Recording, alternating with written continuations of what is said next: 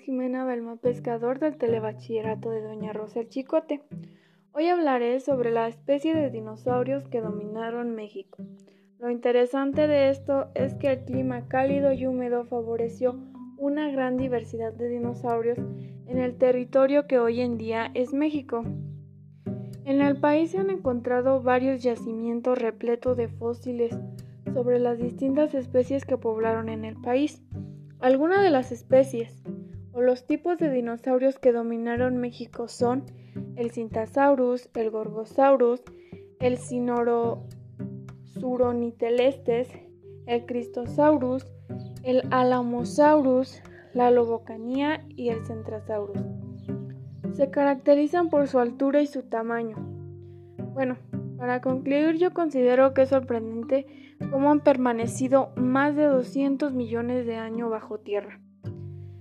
Bueno, muchas gracias por su atención. Los invito a seguirme en, mis post en mi podcast y hasta pronto.